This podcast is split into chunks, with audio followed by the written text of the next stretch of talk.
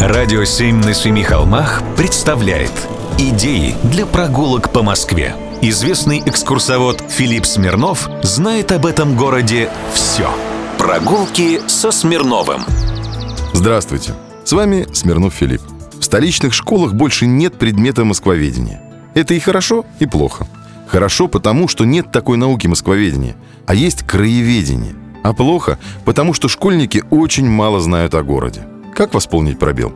Пойти в музей Москвы, где действует сейчас уникальная выставка «История Москвы для детей и взрослых».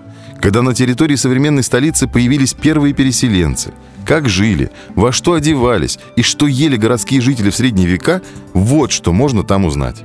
Экспозиция в Музее Москвы представляет историю столичного региона от каменного века до эпохи Петра Великого – Среди экспонатов древнейшие орудия труда и охотничье оружие, рыболовные снасти, изделия из кремня, дерева и кости, а также необычные исторические артефакты. Сумка игрока в кости, клад средневековых монет, кувшин с надписью «Добра человека Григория Афанасьева», головной убор жены воеводы, надгробие немецкого наемника, боевые топоры, кольчуги, шлемы, железный меч XIV века, которые нашли под зданием манежа в 2004 году и многое другое.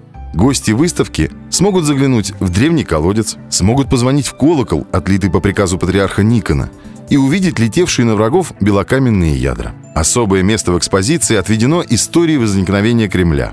Макеты демонстрируют, как менялась главная городская крепость с 12 по 15 век. Посетителей может удивить уникальный артефакт – макет Московского Кремля конца 16-го, начала 17 веков, выполненный в 1947 году мастером Городцовым к празднованию 800-летия Москвы.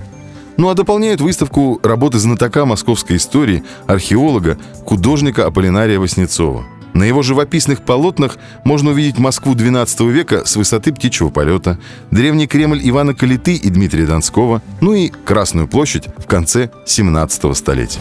Прогулки со Смирновым. Читайте на сайте radio7.ru. Слушайте каждые пятницу, субботу и воскресенье в эфире «Радио 7» на Семи холмах.